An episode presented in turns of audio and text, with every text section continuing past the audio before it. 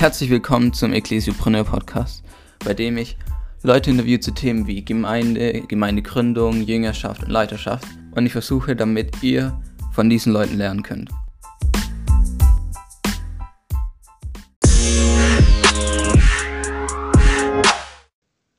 Heute zu Gast haben wir Reinhold Krebs. Hallo Reinhold. Hallo. Schön, dass du da bist und dass du dir die Zeit nimmst, hier im Podcast zu sein. Es wäre cool, wenn du dich einfach kurz vorstellen könntest, wer du bist und wo du herkommst. Ja, mein Name ist Reinhold Krebs. Ich wohne mit meiner Frau hier in Herrenberg, südlich von Stuttgart. Haben vier erwachsene Kinder, also sind schon etwas älter und äh, eben lange Jahre in der Jugendarbeit unterwegs und jetzt auch mit Fresh Expressions of Church, Fresh X und neuen Gemeindeformen befasst. Ja, genau. Also du hast ja gerade schon gesagt, Fresh X. Also könntest du ganz kurz erklären, was es ist, also FreshX? Ja, ähm, man könnte sagen, es ist nochmal ein neues Betriebssystem für Kirche und Gemeinde. Also neben dem, was wir kennen, klassisch mit Sonntag, Predigt, Gottesdienst, kirchlichen Gebäuden, nochmal nach neuen Wegen suchen, um Glauben und Kirche nochmal zu erschließen für Menschen, die nicht zur Kirche kommen. Und FreshX ist eine Bewegung, die in England entstanden ist. 2004 war das ein Knotenpunkt, als die äh, General Synod, die Generalsynode der anglikanischen Kirche, beschlossen hat, nochmal aufzubrechen, dass Kirche ihre Sendung neu entdeckt und Teil dieses Prozesses der Mission Shaped äh, Church heißt, also eine Kirche, die von ihrer Mission, von ihrem Auftrag her nochmal geshaped ist, äh, Form und Gestalt annimmt. Und ein zentraler Begriff war dann eben Fresh Expressions of Church. Kommt teilweise daher, dass die anglikanischen Geistlichen ordiniert werden auf ein Gelübde, also ein ganz altes Ordinationsgelübde und sich verpflichten, the gospel afresh to each generation zu verkündigen. Also da ist das Afresh schon mit drin. Und von daher konnten die Engländer da anknüpfen und sagen, wenn wir wirklich das Evangelium nochmal frisch einer neuen Generation und anderen Kulturen verkündigen, dann müsste doch auch sowas wie eine Fresh Expression of Church daraus entstehen. Zu Freshes kann man unheimlich viel sagen. Ähm, die entscheidenden Kriterien, an denen wir es immer festmachen, sind vier Stichworte missional, also wirklich nochmal eine G-Struktur zu leben, in die Lebenswelt der Menschen aufzubrechen, kontextuell, also dann auch wirklich, dass das Evangelium in diesen Lebenswelten ankommt und nicht wir unsere Kultur, unsere christliche und bürgerliche Kultur unbedingt mitbringen. Missional kontextuell lebensverändernd. Die Engländer sagen, making discipleship a priority, also dass wir mit Menschen einen Weg gehen und sie zur Nachfolge einladen sie auf ihrer Glaubensreise begleiten, missional, kontextuell, lebensverändernd und das vierte Stichwort ist dann gemeindebildend, dass daraus dann eben eine neue Form von Gemeinde wächst. Ja, das habe ich selber auch als sehr bereichernd empfunden, weil ich ja auch mein FSJ da in der FreshX-Gemeinde gemacht habe. Aber jetzt es kommt ja alles aus England. Aber wie kommt es dann eigentlich zu dieser Verbindung von England nach Deutschland? Ja, durch Freundschaften, durch Beziehungen. Also es gab schon in der 80er, 90er Jahre äh, intensive Brückenschläge, vor allen Dingen zu der Church Planting Bewegung. Und aus dieser Church Planting Bewegung heraus ist quasi auch in England diese Freshix Bewegung entstanden. Und die deutsche Freshix Geschichte ist natürlich auch sehr vielfältig. Äh, ein wesentlicher Punkt war sicherlich äh, Michael Herbst in Greifswald, der das dann auch auf theologischer Ebene immer vorangetrieben hat. Aus unserer Sicht war dann nochmal Gemeinde 2.0, eine große Kon Konferenz 2011 in Filderstadt bei Stuttgart, so ein Knotenpunkt, denn da waren wieder Leute dabei aus Hannover, die dann gesagt haben, oh, das machen wir auch, und zwar dann gleich ökumenisch, also katholisch-evangelisch, das war dann 2013 Kirche hoch 2. Und dabei waren damals auch Leute aus dem Gnadauer Gemeinschaftsverband, die auch ein großes Jubiläum geplant haben und gesagt haben, oh, diese Bischöfe, die brauchen wir auch bei uns dann. Das war dann äh, 2013 in Erfurt. neu aufbrechen, eine große Konferenz. Und interessanterweise war es so, dass wir eigentlich gar nicht vernetzt waren und dass Bob Hopkins mich eines Tages anrief und sagt, wir kriegen da Einladungen nach Hannover und nach Erfurt. Und wer ist das überhaupt? Und kennt ihr euch? Und als ich dann auch erst recherchieren musste, sagte er, es wäre eigentlich gut, wenn ihr euch mal an einen Tisch setzt, ihr Deutschen. Und das war sozusagen der Startschuss dann für den ersten runden Tisch und daraus ist dann äh, ein Netzwerk entstanden. Heute ist es ein Verein, 2017 wurde der gegründet, hat aktuell 26 oder 27 Mitglieder. Das sind dann sehr viele evangelische Landeskirche, also der ganze Süden ist dabei, Baden, Württemberg, Bayern, aber auch evangelische Kirchen Mittel, Mitteldeutschland, Anhalt, Westfalen, Rheinland. Also bei den evangelischen Landeskirchen ist die Mehrheit inzwischen Mitglied in diesem Verein. Sehr interessant. Die katholische Kirche ist noch ein bisschen in Arbeit. Wir haben das Bistum Hildesheim, aber wir haben auch sehr gute Kontakte zu Augsburg, zu Speyer und auch hier zu Rottenburg-Stuttgart. Dann sind Freikirchen mit dabei, die Methodisten, Baptisten und dann natürlich sehr viele Jugendverbände und freie Werke, also EC, CVM, SRS und ja, weitere christliche Organisationen. Also ein sehr, sehr buntes Netzwerk, das ist auch in England so. Und das ist schon faszinierend, dass hier nochmal eine Bewegung entsteht, die sagt, wir wissen auch noch nicht, wo wir in 20 Jahren sein werden, aber es ist klar, wir müssen nochmal aufbrechen und wir müssen das gemeinsam tun. Unity in Mission oder Unity and Mission, das sind so zwei ganz wichtige Schlagworte dann auch für die deutsche Bewegung. Ja, und wie kommt es, dass du da so reingerutscht bist? Ja, wie kommt's? Ähm, da, wo uns der Geist hinführt oder Gott uns hinschubst, da landen wir dann. Ich bin im Evangelischen Jugendwerk unter anderem verantwortlich für Jugendgemeinden und von daher waren wir natürlich immer an dem Thema dran. Ich hatte das Vorrecht, 99 war das, glaube ich, 2000, an einer Fortbildung teilzunehmen, eine Woche in England zu verbringen und seitdem habe ich persönlich auch sehr intensive, enge Beziehungen zu Bob und Mary Hopkins. Und die Hopkins sind sozusagen die, die Ureltern der englischen Church Planting Bewegung. Ja, und dann äh, eben 2011, das war auch ein großes Netzwerk, da war das, äh, das EOW mit dabei, aber auch Greifswald und Church Convention und Vineyard als wir diesen Kongress veranstaltet haben miteinander, als eine wilde Kooperation. Und äh, das Doing, das Management lief quasi dann auch über das EOW. Und so Stück für Stück hat es uns da halt reingezogen. Und wir durften dann auch Teil sein einer größeren Learning Community auf europäischer Ebene. European Church Planting Network hieß das.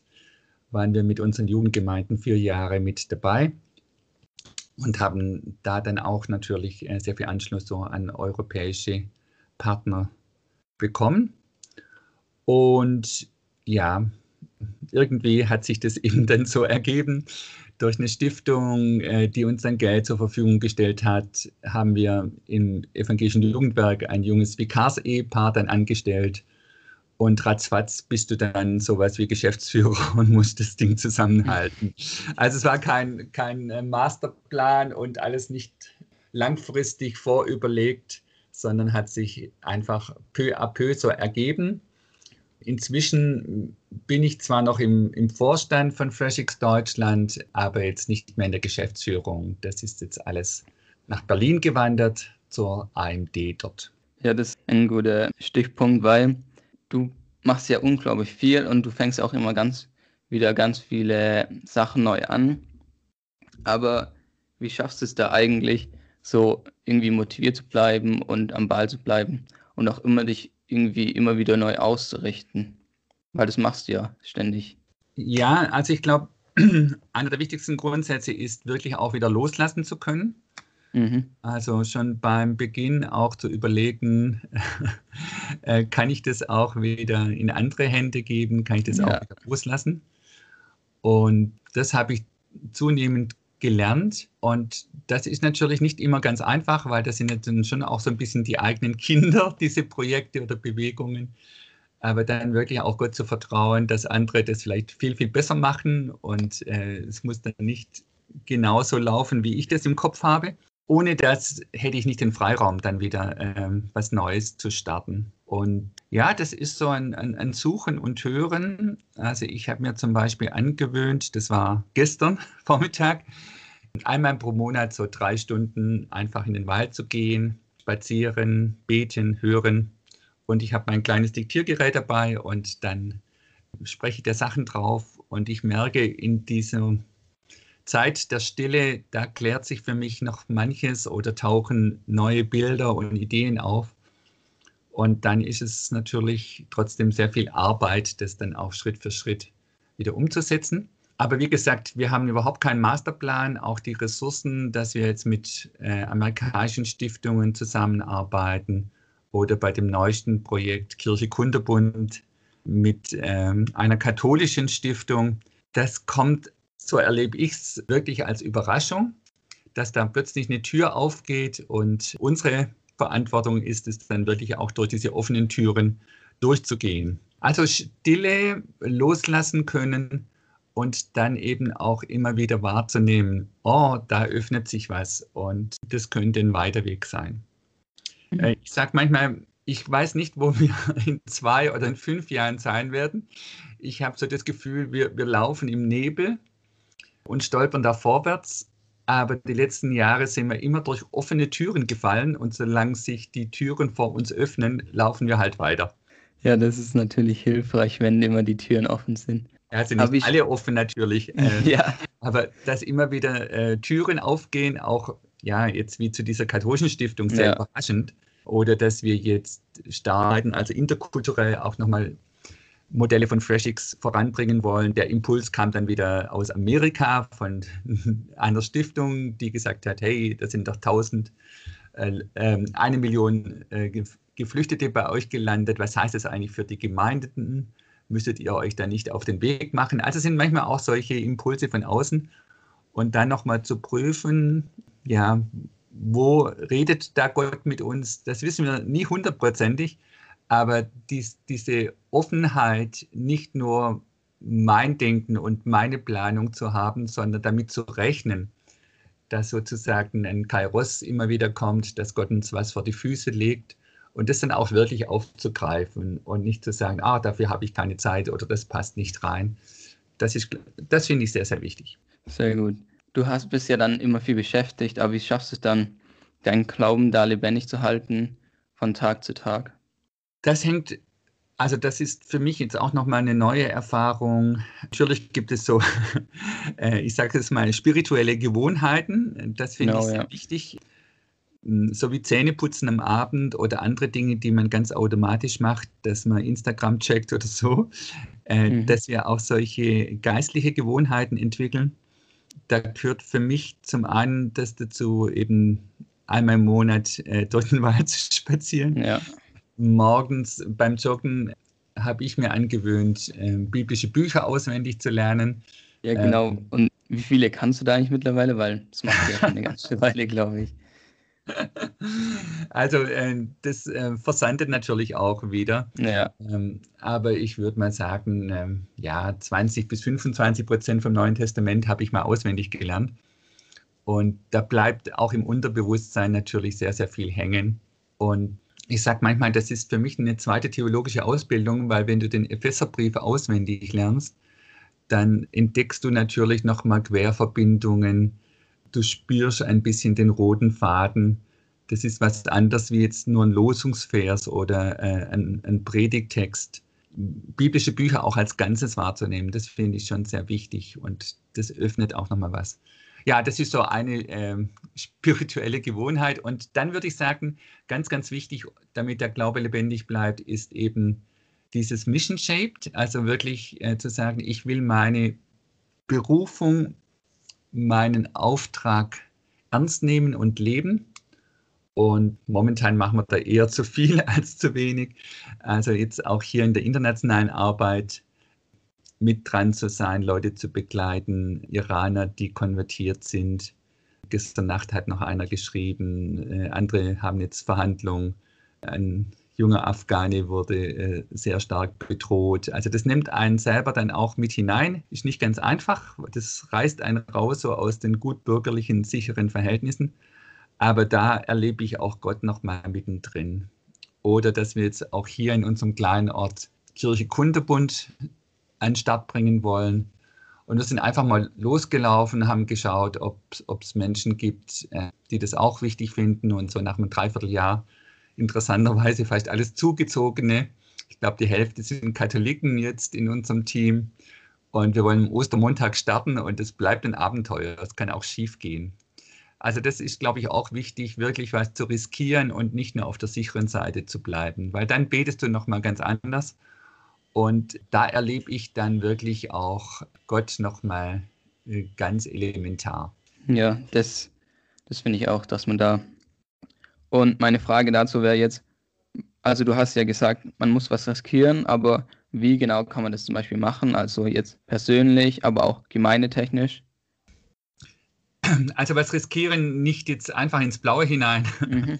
so no risk, no fun mäßig, sondern ähm, ja, du hast es auch mit dem Gebet angesprochen, also dass man dann, wenn man halt ein Risiko hat, dass man dann auch ganz anders betet. Ja, ja letztlich, glaube ich, geht es einfach darum, äh, sozusagen die, die, die Zone des Bewerten und wo man sich selber sicher fühl, fühlt, zu verlassen. Und das ist natürlich, wenn man was Neues startet, fast immer der Fall. Aber auch da gibt es natürlich nochmal große Unterschiede. Bei uns war es jetzt wirklich so, dass wir das Team gar nicht kannten vorher, beziehungsweise zwei Leute außer uns sind schon vorher in der Gemeinde aktiv gewesen. Die anderen sind quasi alle neu dazugekommen.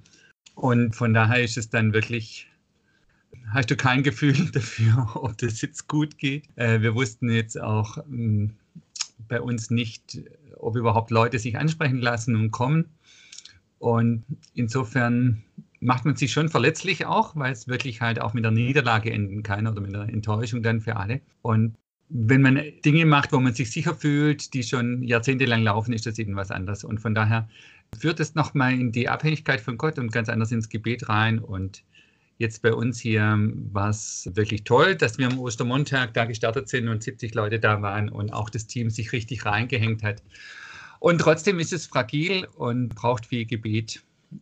Und mhm. ich, das würde ich mir wünschen, dass Leute immer wieder sagen, okay, ich gehe aus meiner Sicherheits- und Komfortzone raus und riskiere was. Hm, hast du da irgendwie einen Tipp oder so, wie man das jetzt persönlich machen kann, aber auch als Gemeinde? Ja, letztlich ähm, ist der Auftrag immer das Hingehen. Also mhm. wir, wir, leben äh, insofern dann oft auch in der Komfortzone, dass wir sagen, wir laden ein zu uns. Also wirklich nochmal zu schauen, wen erreichen wir gar nicht und können wir da was mal ausprobieren.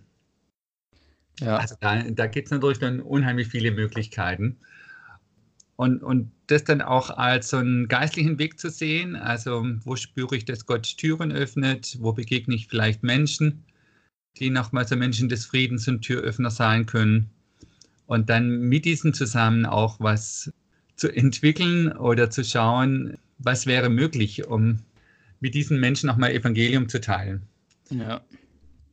Also da, da sehe ich in jeder Kirchengemeinde sehr, sehr viele Möglichkeiten. Und das ist dann meistens eben so ein innerer Prozess, wo es dann auch nochmal Klarheit braucht. Ist das unser Weg? Haben wir es hinauszuführen? Aber eben da auch nicht zu sicherheitstechnisch zu denken, sondern zu sagen, jetzt probieren wir mal was, jetzt brechen wir auf. Ja, also das war jetzt unser Weg, halt äh, Haslachischen Kinderdorf. Wir wohnen direkt neben Kinderspielplatz. Äh, in die Nachbarschaft sind junge Familien zugezogen. Und von daher lag es nahe, jetzt das auszuprobieren. Äh, an anderen Orten kann es dann wieder ganz anders aussehen. Ja, ja, aber wenn du sagst, da sind ganz viele Kinder und so, dann macht es natürlich Sinn, da sowas zu machen. Und wir haben auch, ja, also eigentlich war schon der, der Traum da, dass ich gesagt habe, wenn wir das jetzt bundesweit vorantreiben wollen, dann will ich das auch hier in Haslach sehen. Und ich habe ähm, immer wieder dann auch ein bisschen dicke Backen gemacht und gesagt, also wenn wir es in Haslach hinkriegen, hat keiner mehr eine Ausrede, weil äh, unsere Rahmenbedingungen hier denkbar schlecht sind und wir können nicht aus dem Vollen schöpfen. Von daher war es schon auch ein bisschen so Ehrgeiz, das darf ja auch mal sein. Und dann, äh, ich glaube, wenn man so einen Traum innerlich mit sich trägt, dann ja, begegnet man nochmal äh, Leuten anders oder äh, bewegt es ihn auch im, im Gebet. Und ja, da kann ich jetzt wirklich Storys erzählen, wie wir zu diesem Team gekommen sind.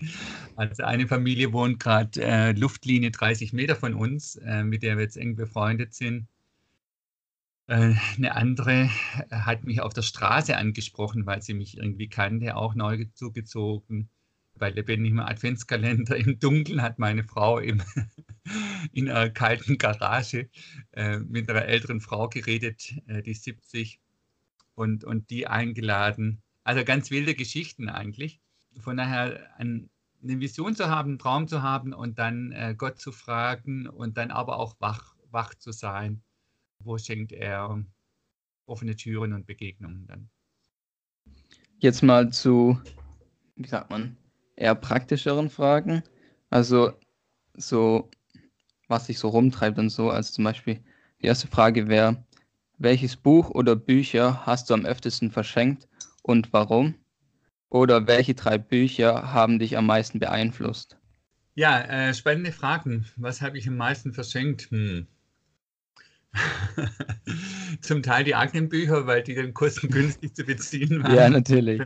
Aber ab, abgesehen davon, davon und der Bibel, was hast du am öftesten verschenkt?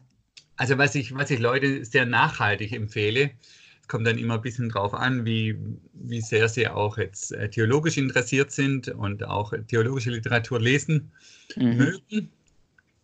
Aber von was ich wirklich sehr stark profitiere, sind die ganzen Sachen von Michael Moynack habe ich mit sehr viel Gewinn gelesen, empfehle ich dann auch immer wieder. Ähm, zwei gibt es auch auf Deutsch, also das Praxisbuch, FreshX, das Praxisbuch. Und das andere ist die Übersetzung von ja, Fresh Expressions of Church, heißt es auch äh, auf Deutsch, im Englischen Church in Every Context. Äh, momentan lese ich quasi das Nachfolgebuch Church in Life. Und Michael liebe ich sehr, weil er ein sehr klarer äh, theologischer Denker ist, aber sehr stark aus der Praxis kommt. Ich habe immer gedacht, er hat einen theologischen Doktor, aber er hat ihn, glaube ich, in Biochemie. Und er verknüpft es dann immer auch mit äh, sehr vielen Beispielen aus England.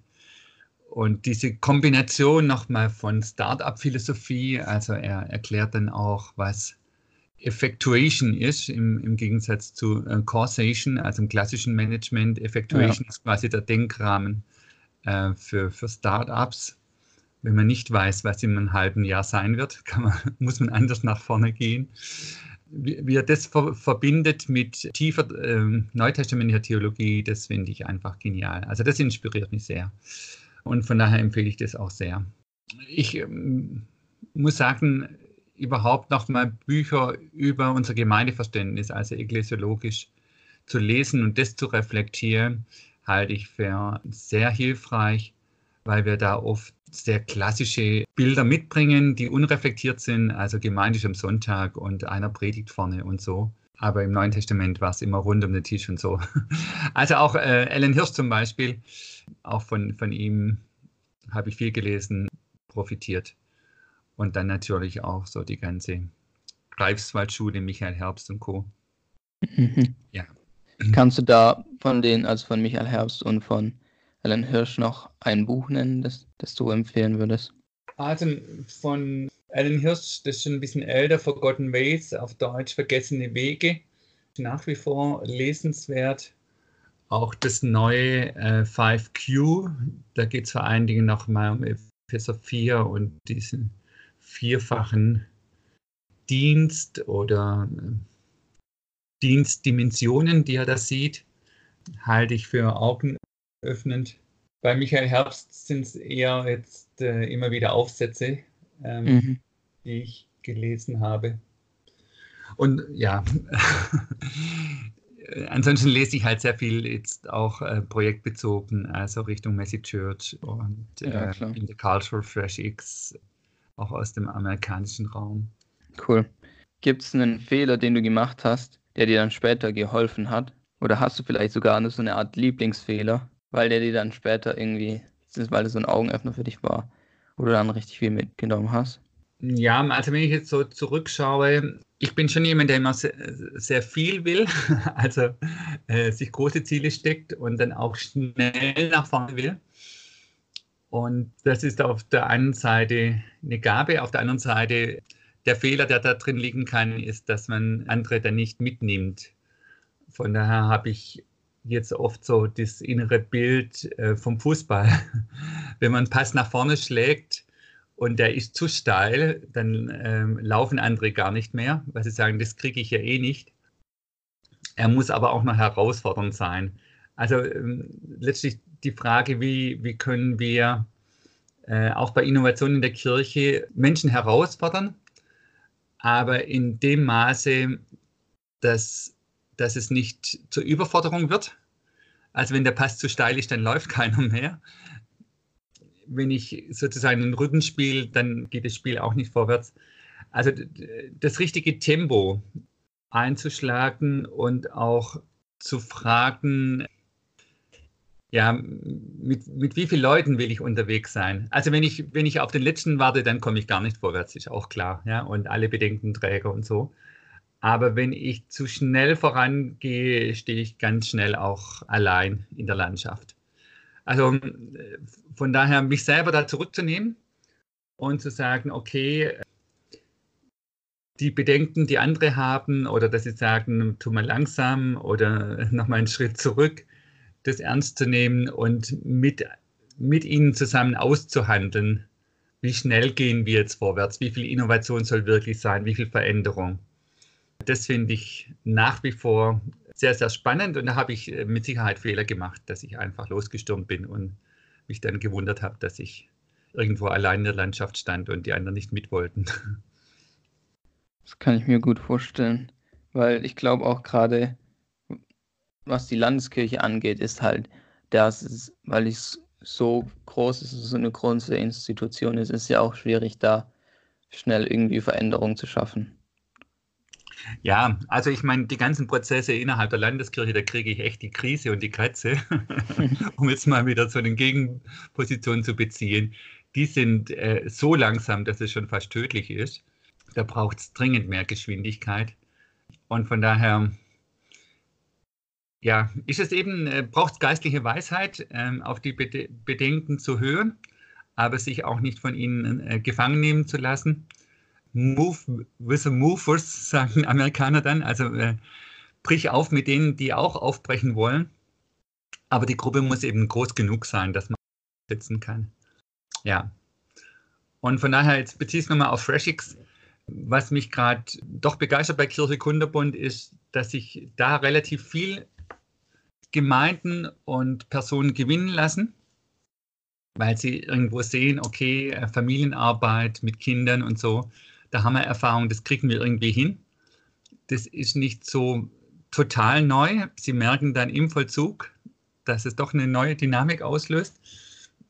Aber das, das wäre so ein, ein, ein guter Pass nach vorne, äh, wo die Leute noch sagen, okay, äh, den Ball nehme ich auf der ist nicht zu steil geschlagen und ist trotzdem noch herausfordernd, also so dass Bewegung ins Spiel kommt. Ja.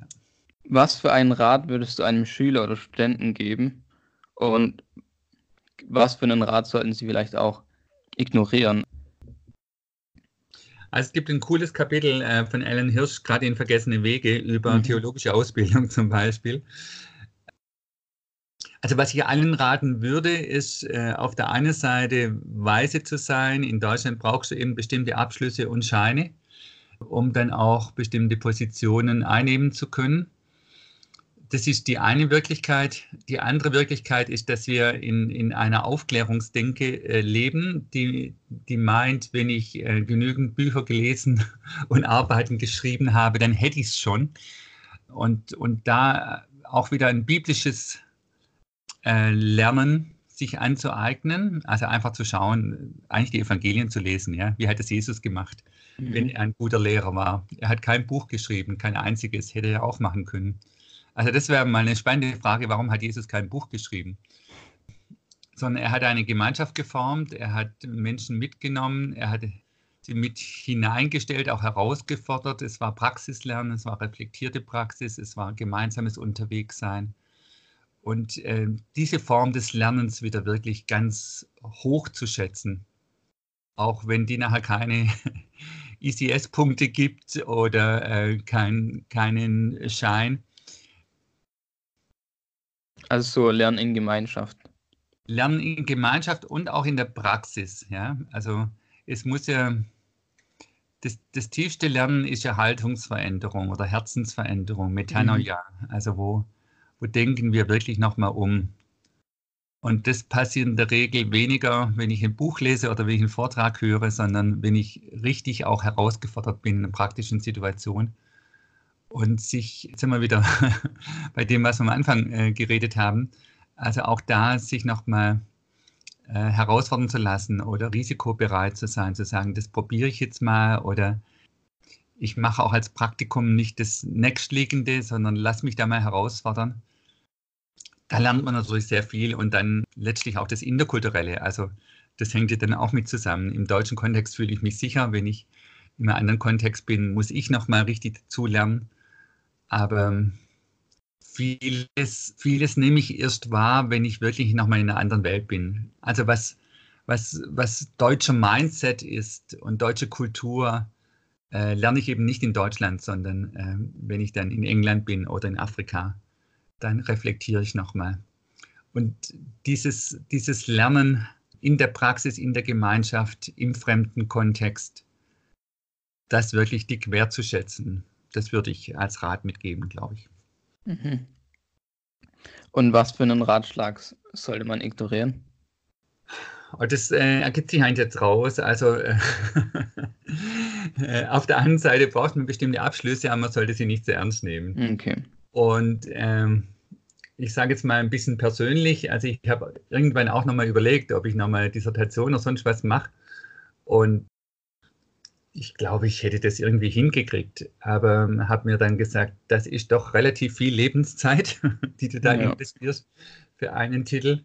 Und ich finde es eigentlich spannender momentan, Wirklichkeit zu schaffen, über die andere dann äh, ihre Dissertation oder Masterarbeit zu schreiben, also neue Bewegungen zu in initiieren und so.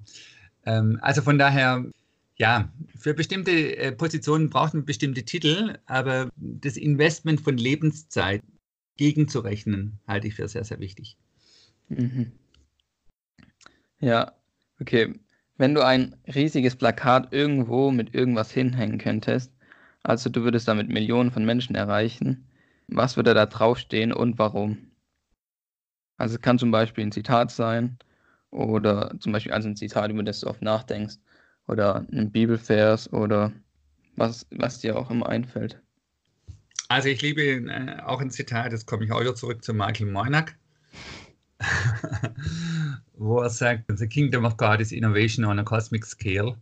Also das, das Reich Gottes ist nicht irgendwas frommes, abgespacedes, jenseitiges, ganz Heiliges am, am, am Rande, sondern es ist quasi die Innovation, die Verwandlung dieser Welt äh, im kosmischen Maßstab. So, so nochmal eben Reich Gottes, Innovation, Mission zusammenzudenken, das finde ich sehr spannend und herausfordernd. Das wird jetzt nicht Millionen quasi ansprechen. Ja. Aber ist trotzdem ein sehr cooles Zitat also. Ja. Und ein anderes Zitat, mit dem ich eigentlich viel, viel agiere, vielleicht habe ich das auch schon erwähnt, das mich selber auch motiviert. Ich glaube, dass wir im Westen schon akzeptiert haben, dass die Gesellschaft immer säkularer wird und Glaube immer mehr sich ausdünnt. Und auch das habe ich, glaube ich, bei Michael Meuner gefunden. Äh, Freshix ist eine Wette darauf, dass die Säkularisierung nicht gewinnt. Also es ist ein, ähm, eine Wette, die Engländer wetten ja gern, längst nicht gewonnen. Aber überhaupt mal so zu denken, wir können Säkularisierung umdrehen, wenn Kirche plötzlich überall auftaucht und Menschen nicht mehr sicher sind, ähm, auch im Alltag, im Geschäftsbereich, bei Dienstleistungen, in ihrer Lebenswelt, in ihrer Freizeitwelt, Gemeinde und Kirche zu begegnen, dann dreht sich da was. Ich glaube, dass unsere bisherige Form von Christsein und Kirchlichkeit tatsächlich sich immer mehr verflüchtigen wird oder den Rand gedrängt sein wird, ähm, also klassische Sonntagskirchlichkeit.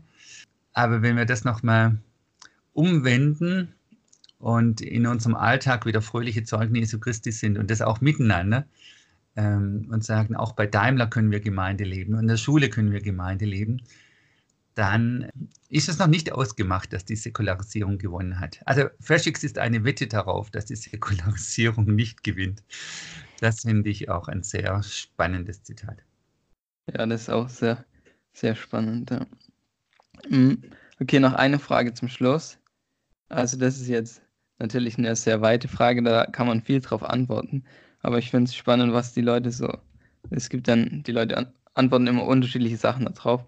Und zwar drei Punkte, an denen die Kirche in Deutschland Veränderung braucht und wie das geschehen kann. Also musst du auch gar nicht groß ausführen, sondern kannst du ganz kurz drei Punkte und dann vielleicht ganz kurz, wie, wie das passieren kann. Ich glaube, sie braucht wirklich Gebet und zwar nicht formalisiertes Gebet, sondern wirklich dieses, die offenen Hände hinhalten, arm sein vor Gott, hätte Blumhardt gesagt. Wir, wir meiden das wie die Pest oft, dieses Armsein vor Gott. Also wirklich nochmal zu sagen, lieber Gott, ähm, ohne dich sind wir gar nichts. Ja? Können wir einpacken, nach Hause gehen, wir haben dich nicht in der Tasche. Also dies, dieses Ausstrecken nach Gott an allererster Stelle. Und dann als zweites daraus fröhlicher Glaubensmut, der nochmal aufbricht der eben die Komfortzone verlässt. Und als drittes eben auch die inneren Bilder und die Fantasie, Kirche sich nochmal, so wie ich jetzt gerade versucht habe zu skizzieren, dass Gemeinde auch mitten im Alltag äh, stattfinden kann, Kirche nochmal völlig neu zu denken, ohne das Alte abzuwerten, also äh, Mixed Economy, so ein äh, Bild in sich zu tragen, das auf der einen Seite richtig innovativ und zukunftsträchtig ist und Kirche nochmal ganz neu denkt und gleichzeitig auch das Bestehende wertschätzt und das Zusammendenken kann. Also Gebet, Glaube und neue Fantasie, wie Kirche Gestalt gewinnen kann in unserer Welt.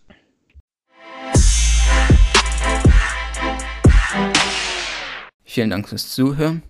Wenn ihr noch mehr von Reinholds Arbeit erfahren wollt, er ist ja gerade viel mit Kirche Kundebund beschäftigt, da verlinke ich euch mal noch die Webseite und das Buch, das er dazu geschrieben hat in den Show Notes. Und zur FreshX-Bewegung die Webseite und eben auch das Buch, das er dazu geschrieben hat. Wenn euch die Episode gefallen hat, dann bewertet sie doch bitte auf iTunes zum Beispiel. Und mir würde es richtig helfen, wenn ihr mir auch Feedback geben würdet, gerade weil es jetzt die ersten Folgen sind. Ihr könnt mir gerne sagen, was euch gefallen hat, was euch besonders angesprochen hat, was euch gar nicht gefallen hat, was ich rauslassen soll. So generell Feedback. Und ja, wenn es euch gefallen hat, auf jeden Fall erzählt es euren Freunden, teilt es auf Social Media, damit noch mehr Leute den Podcast hören können. Also auf Wiederhören und bis bald. Ciao.